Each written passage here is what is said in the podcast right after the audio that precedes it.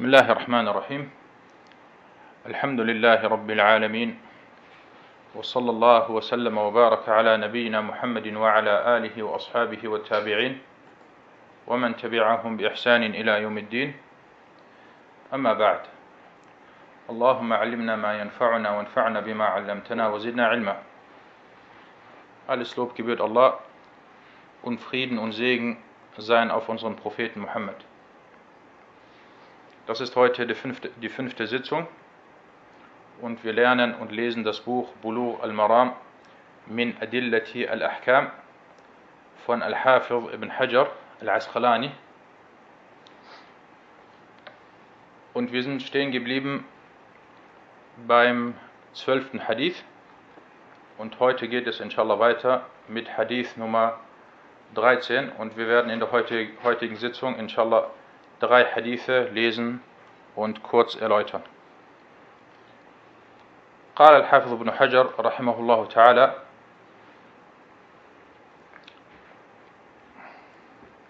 وعن أبي واقد الليثي رضي الله عنه قال قال النبي صلى الله عليه وسلم ما قطع من البهيمة وهي حية فهو ميت أخرجه أبو داود والترمذي وحسنه واللفظ له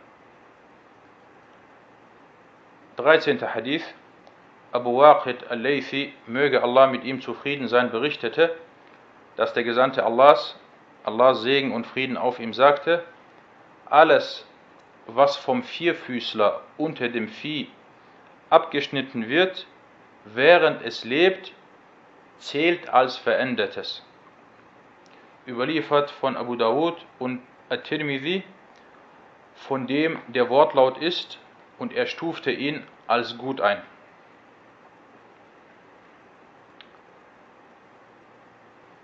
Na,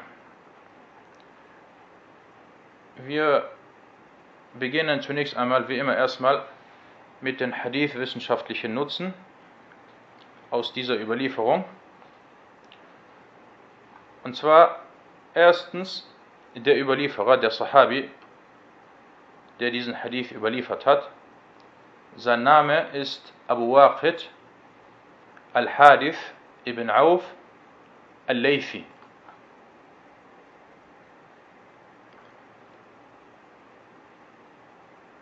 Und dieser Sahabi radiallahu an, er gehörte zu jenen 300 Sahaba, die an der Schlacht von Badr teilnahmen und ebenfalls an späteren Schlachten. Und das merkt man sehr oft, wenn man die Biografien der Sahaba liest, wird nachdem der Name oder der komplette Name des Sahabi erwähnt wird, wird darauf hingewiesen, an welchen Schlachten er mit dem Propheten والسلام, teilgenommen hat. Und das hat einen sehr hohen Stellenwert bei den Sahaba. Und dieser Sahabi, obwohl er im zweiten Jahr nach der Hijra, weil die Schlacht von Badr, sie war im zweiten Jahr nach der, äh, nach der Hijra, er lebte danach noch sehr lange und er verstarb im Jahre, äh, ungefähr im Jahre 68 nach der Hijra.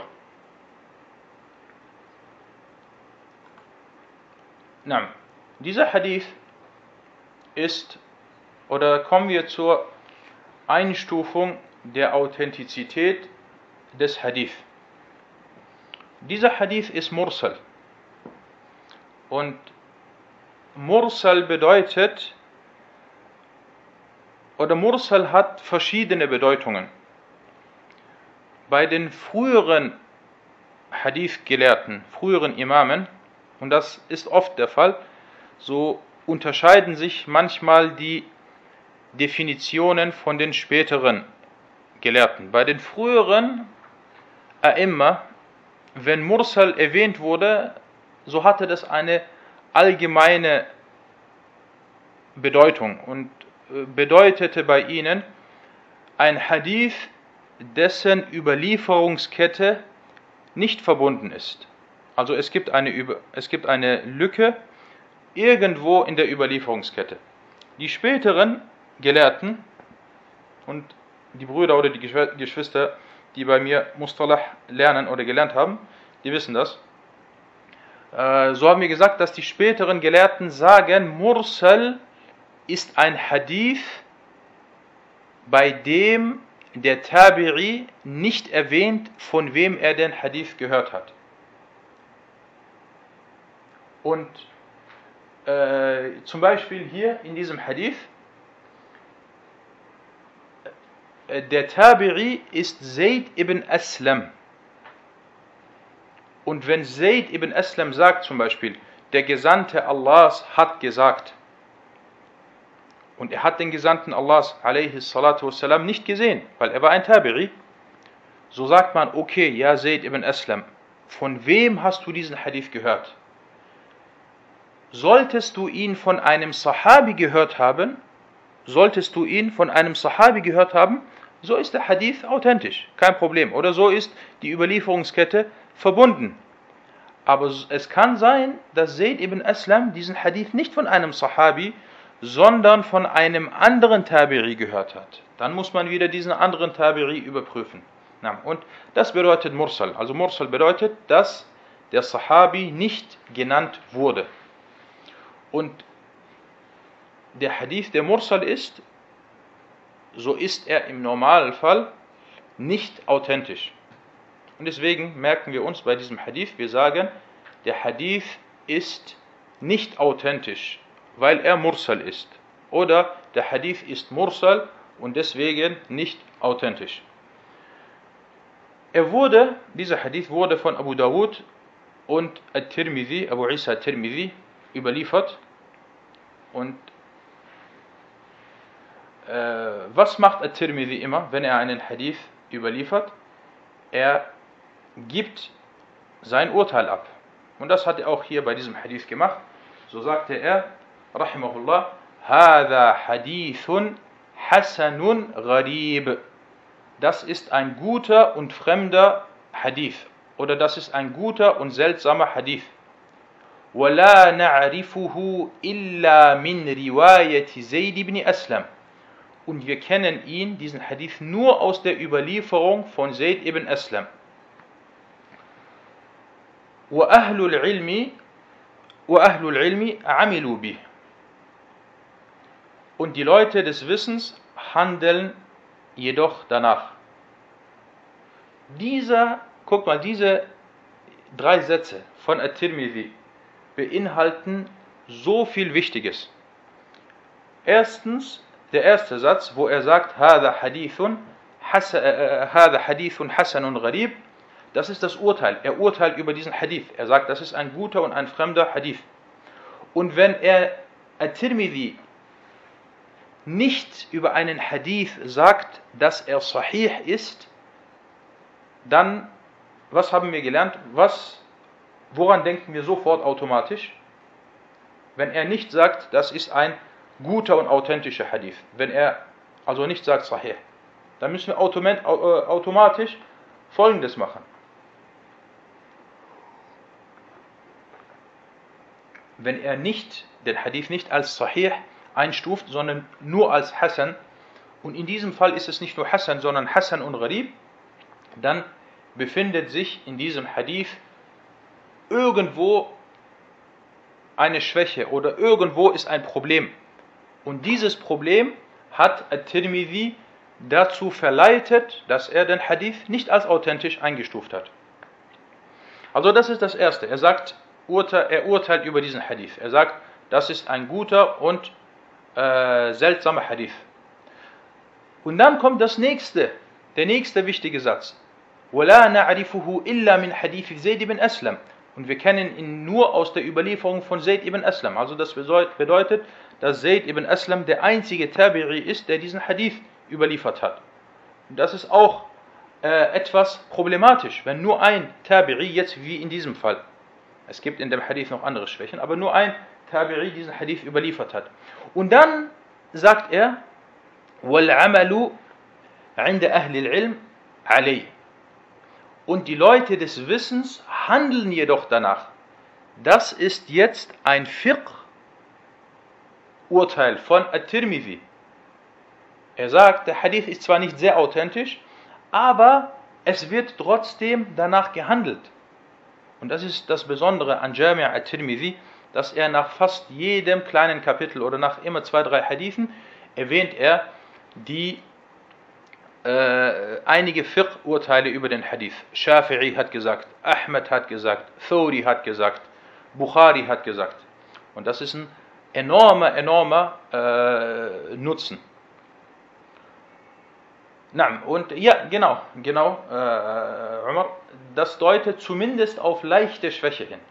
Das deutet zumindest auf leichte äh, Schwäche hin. Und das Problem hier ist, dass es Meinungsverschiedenheit bei diesem Hadith gab, ob er Mursal ist oder nicht. Na, äh, machen wir weiter. Äh, der zweite Punkt oder der zweite Nutzen aus den Hadith-wissenschaftlichen Bereichen oder aus dem Hadith-wissenschaftlichen Bereich.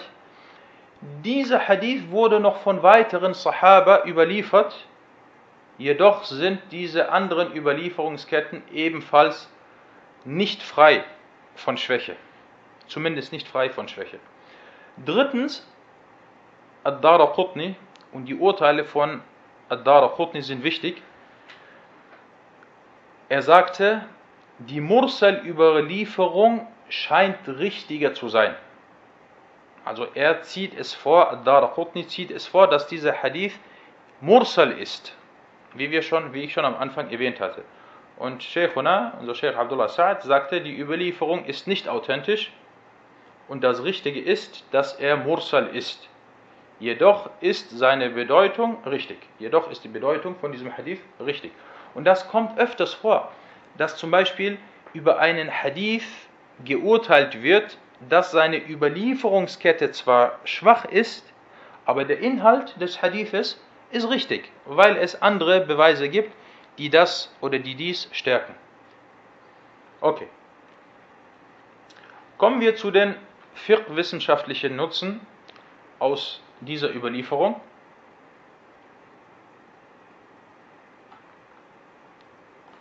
Erstens, das, was vom Vieh abgetrennt wird, während es lebt, so ist es unrein und haram. Wenn es jedoch vom Fisch abgetrennt wird, während der Fisch lebt, so ist es rein und erlaubt. Also erstens das, was vom Vieh abgetrennt wird. Und wenn wir vom Vieh reden, dann sind damit folgende Tiere gemeint. Das Kamel, erstens, die Kuh, zweitens, das Schaf, drittens und die Ziege, viertens. Behimatul An'am, das, sind, äh, das ist das Vieh. Wenn wir jetzt zum Beispiel kommen und wir schneiden einen Fuß vom, vom Kamel ab oder von der Kuh, dann sagen wir, das ist unrein und verboten. Während es noch lebt, während es noch lebt. Oder wir kommen und schneiden zum Beispiel das Ohr von der Kuh ab. Die Kuh hat ein langes Ohr, während es noch lebt. Dann sagen wir, das ist unrein und verboten. Beim Fisch dagegen ist, äh, ist das nicht der Fall. Wir kommen zum Beispiel und wir haben einen großen, einen großen Wall und schneiden davon zum Beispiel eine Flosse ab. So ist das rein und erlaubt. Der zweite fiqh-wissenschaftliche Punkt, Imam Ibn Taymiyyah, Sheikh al-Islam, rahimahullah, sagte, hierin besteht Übereinkunft unter den Gelehrten, also in Bezug auf dieses Urteil was genannt wurde. Drittens, ausgenommen wird hierbei die Drüse der Gazelle, aus der der Misk entnommen wird. Jeder von euch weiß, was Misk ist. Ja?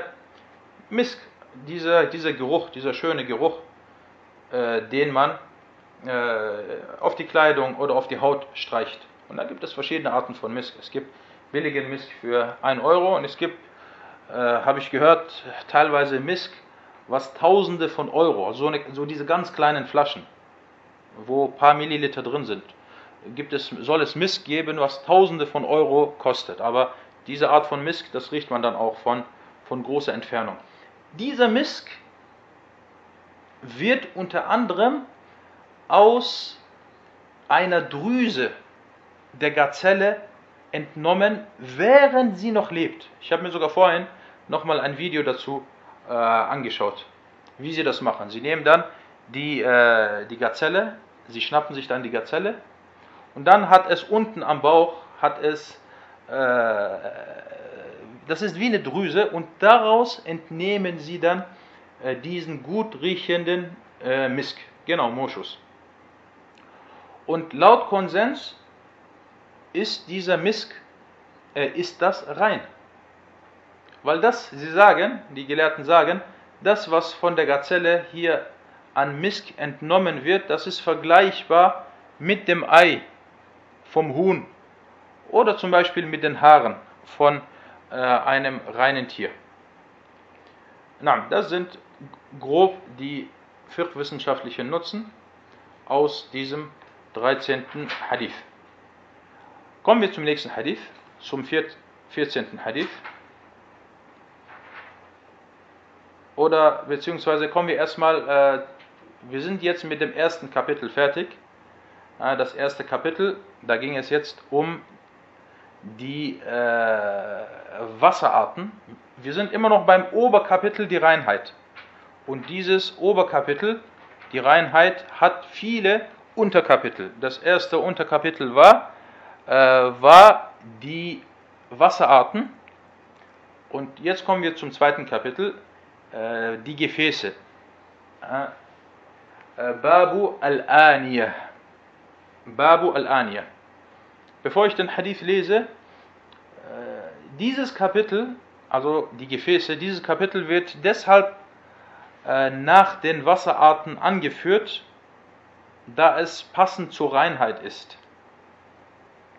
Denn wenn wir von der Reinheit reden, von der Reinheit mit Wasser, dass man zum Beispiel sich mit Wasser reinigt, man braucht ein Gefäß, welches man mit Wasser füllt, damit man diese Reinigung vornehmen kann.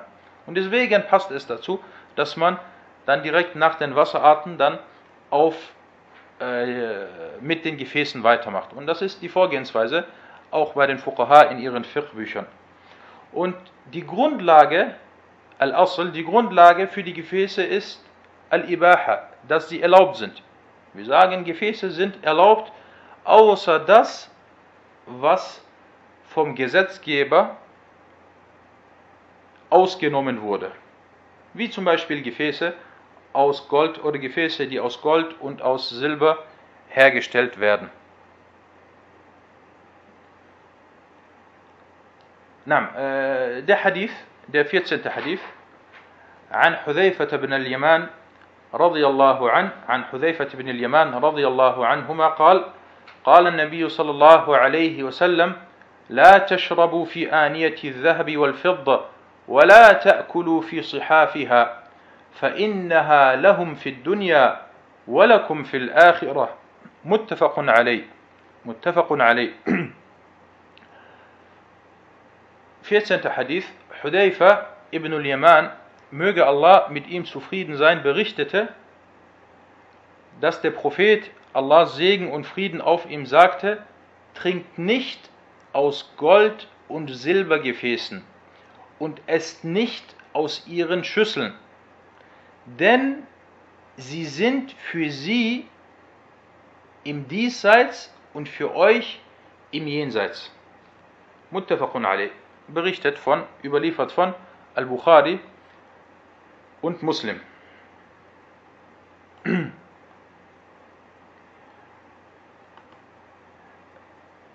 Kommen wir zunächst einmal zu den Hadith-wissenschaftlichen Nutzen aus dieser Überlieferung. Der Überlieferer ist Hudayfa ibn al-Yaman radiyallahu an und er ist, er gehört zu den Gelehrten der Sahaba, zu den Wissenden, zu den sehr wissenden Sahaba. Und es wurde zu ihm gesagt, er wurde genannt Sahibu Sirrin Nabi sallallahu alaihi wasallam. Also der Geheimnishüter des Propheten, weil der Prophet alaihi salatu wasallam ihm bestimmte Hadithe berichtet hat, die nur er kannte. Und vor allem, was die Heuchler angeht. Er kannte die Heuchler beim Namen. Und Hudayfa ibn al-Yaman, er verstarb im Jahre 36 nach der Hijra in Al-Medina. Kommen wir zur Einstufung der Authentizität des Hadith. Dieser Hadith wurde von Al-Bukhari und Muslim überliefert. Und wenn ein Hadith von Al-Bukhari und Muslim überliefert wird, äh, reden wir noch darüber oder sagen wir, wir brauchen hier äh, nicht über den Hadith reden?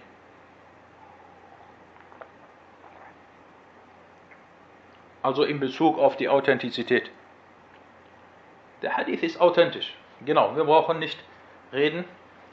Ihr freut euch. So können wir schnell diesen Bereich äh, überspringen. Genau, Alhamdulillah, der Hadith ist muttafaq alayh, sprich, er hat die höchste Stufe der Authentizität.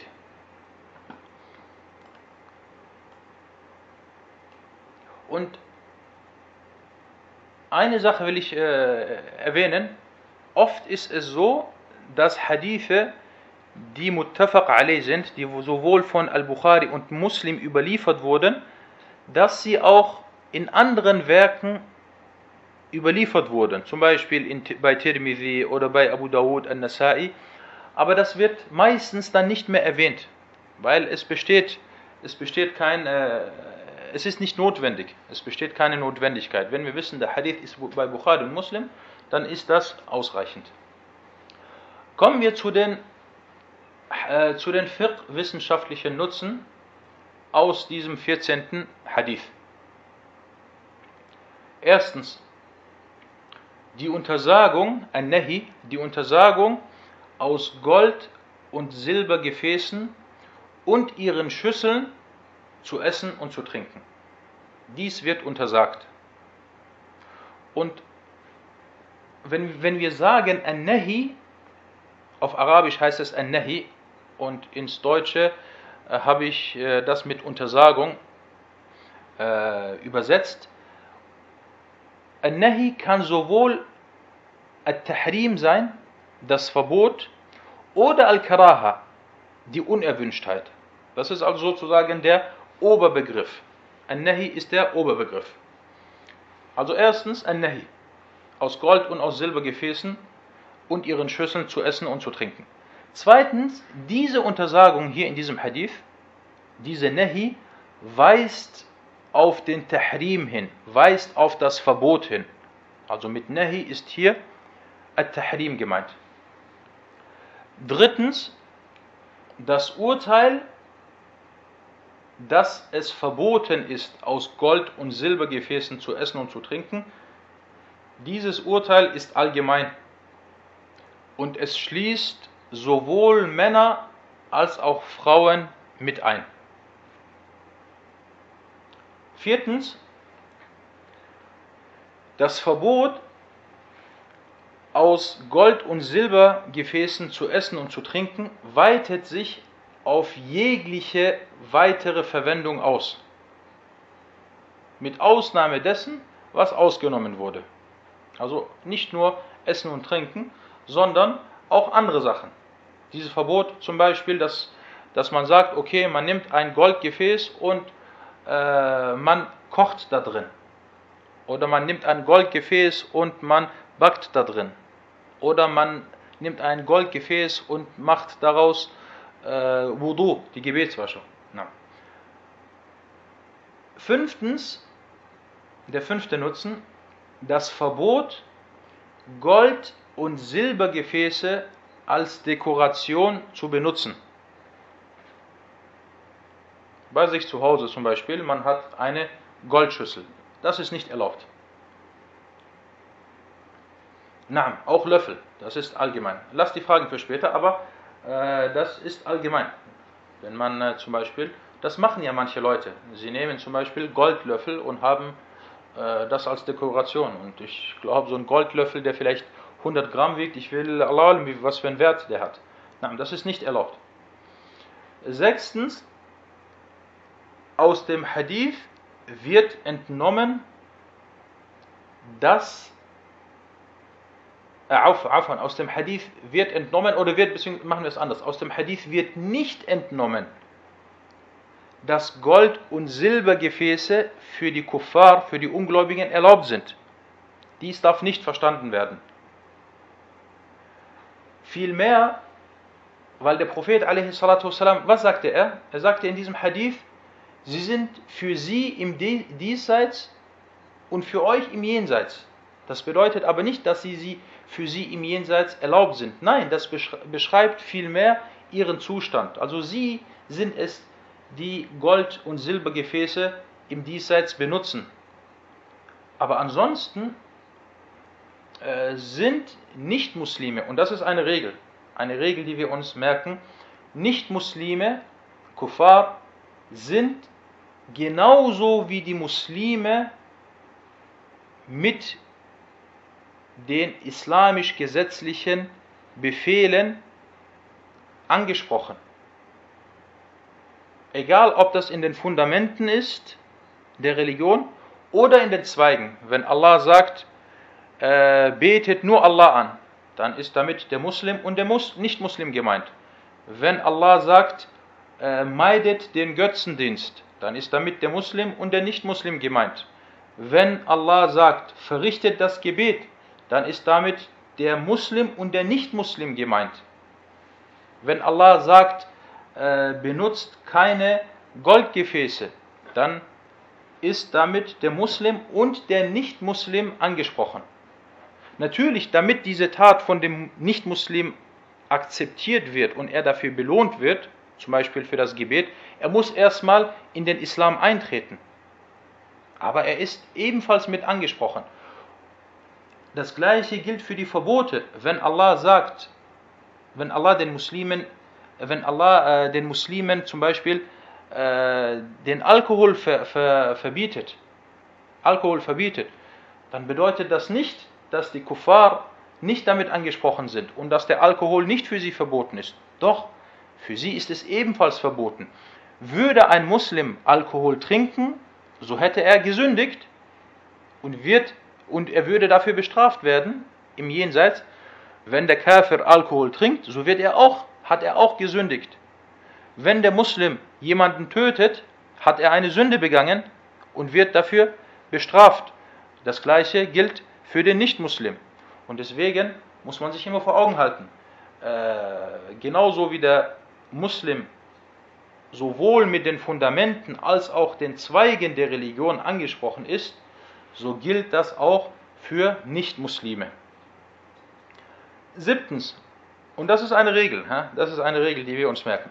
Siebtens, wer Gold- und Silbergefäße benutzt, ahmt dadurch den Nichtmuslimen nach. Und im Hadith heißt es, Man tashabbaha biqawmin fahuwa minhum. Und wer und wer einem Volk nachahmt, so ist er von ihnen.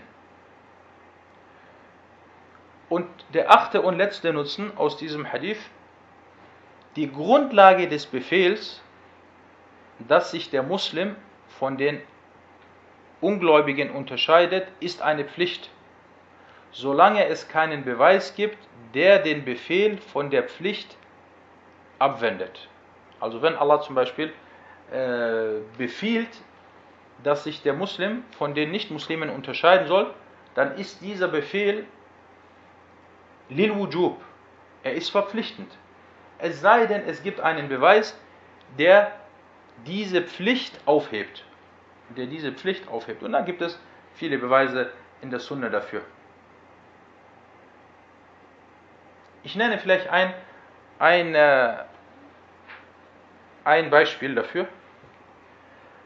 Der Prophet والسلام, sagte, خالف اليهود فإنهم لا يصلون في نعالهم ولا خفافهم. Widersprecht den Juden, denn sie beten nicht in ihren Sandalen. Widersprecht den Juden, denn sie beten nicht in ihren Sandalen. Das bedeutet, der Muslim soll in Sandalen oder mit Sandalen beten. Khaliful Yahud widersprecht, das ist ein Befehl. Das ist jetzt ein Befehl. Dieser Befehl ist er eine Pflicht oder ist er keine Pflicht? Ist es also eine Pflicht, dass man, dass man immer mit Sandalen betet? Nein.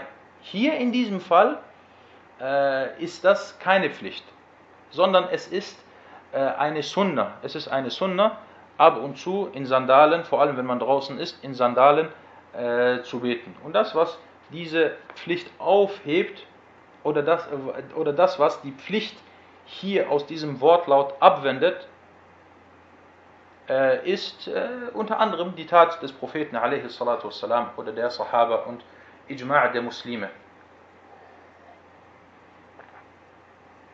طيب. Machen wir weiter.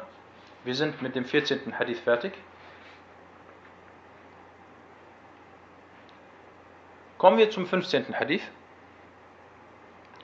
عن أم سلمة رضي الله عنها قالت قال رسول الله صلى الله عليه وسلم الذي يشرب في إناء الفضة إنما يجرجر في بطنه نار جهنم متفق عليه 15. Hadith Ummu Salama, möge Allah mit ihr zufrieden sein, berichtete, dass der Gesandte Allahs, Allahs Segen und Frieden auf ihm sagte, derjenige, derjenige, der aus einem Silbergefäß trinkt, der zerrt bzw. erfüllt in seinem Bauch das Feuer der Hölle. Muttafaqun Ali, überliefert von Al-Bukhari und Muslim.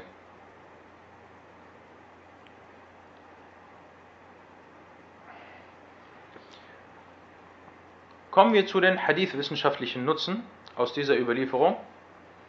Erstens, der Überlieferer oder die Überlieferer, Überliefererin von diesem Hadith ist Ummu äh, Salama, die Mutter der Gläubigen, die Frau des Propheten sallallahu alaihi wasallam und ihr Name ist Bint, äh, Hind bintu Abi Umayyah also ihr Name ist Hind, die Tochter von Abu Umayyah.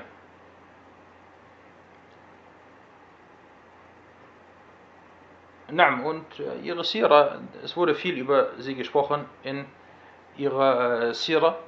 Und äh, sie war, sie verstarb im Jahre 59 nach der Hijra, also sprich sogar nach Aisha radiallahu anha. Und Sie war eine der letzten Frauen des Propheten والسلام, die äh, verstarb.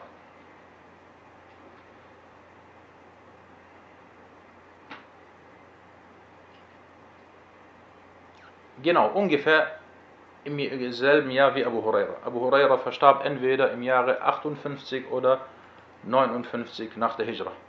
Und dieser Hadith ist muttafaq alayh, also er wurde von Al-Bukhari und Muslim überliefert. Kommen wir zu den fiqh-wissenschaftlichen Nutzen aus diesem Hadith? Erstens, wir entnehmen aus diesem Hadith das Verbot, aus Silbergefäßen zu trinken. Hier in diesem Hadith werden nur Silbergefäße genannt. Was aber Goldgefäße angeht, so sind sie eher von dem Verbot betroffen. Deswegen sagen die Gelehrten, Manchmal kommt es in der Scharia vor, dass eine Sache, dass es zwei Sachen gibt. Die eine wird genannt und die andere wird nicht genannt. Aber beide sind vom Urteil betroffen. Und oft ist es so, dass zum Beispiel eine genannt wird, die eine Stufe unter ist. Und die, die eine Stufe drüber ist, wird nicht genannt, obwohl sie eher genannt werden äh, könnte. Und äh, beziehungsweise obwohl sie gleich ist. Weil beide somit vom, vom, äh, vom, äh, vom Urteil betroffen sind. Und im Koran, hier gibt es, hier haben wir ein Beispiel vom äh, Koran, oder aus dem Koran, Allah Ta'ala sagte,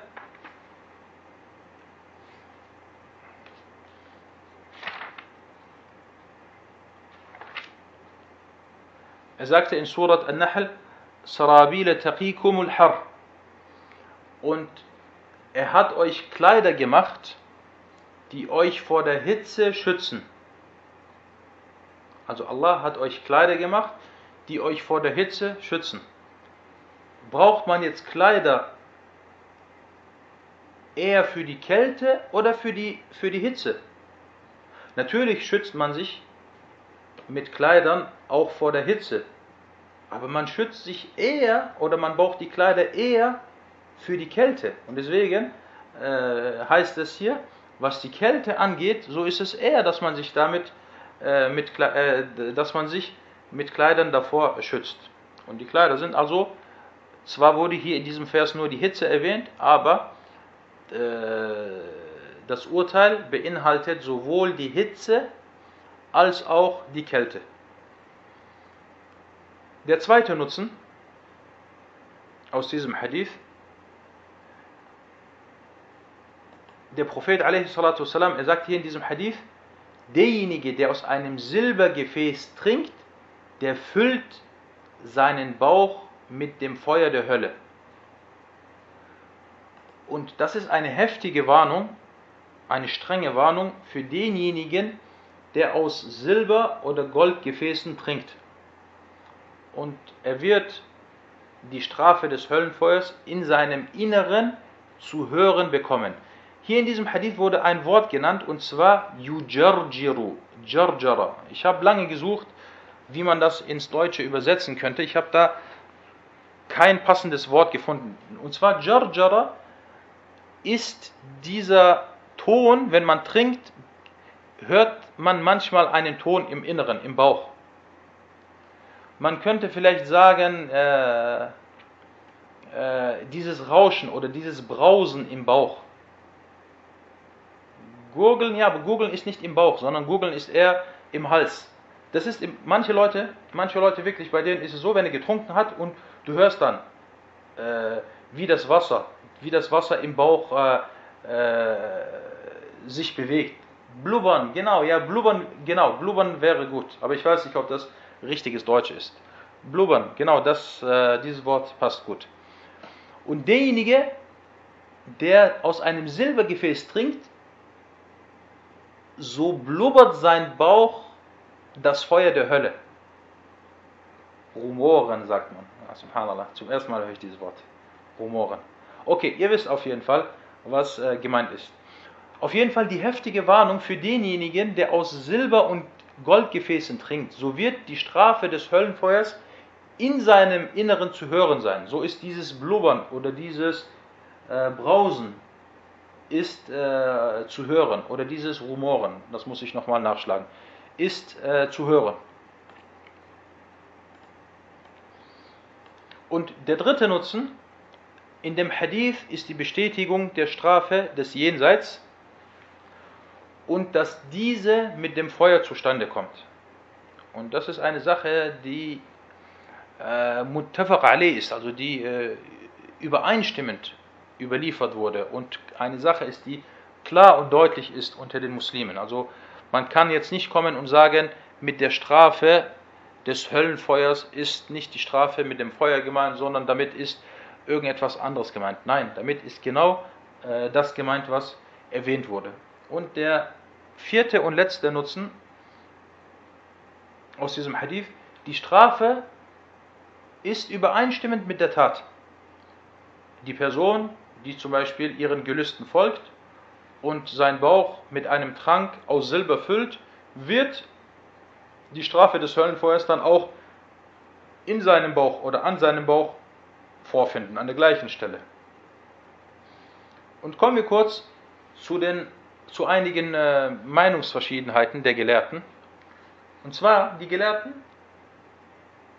äh, stellten die Frage, warum die Verwendung von Gold und Silber verboten wurde. Was ist also die Hikmah? Was ist die Weisheit darin?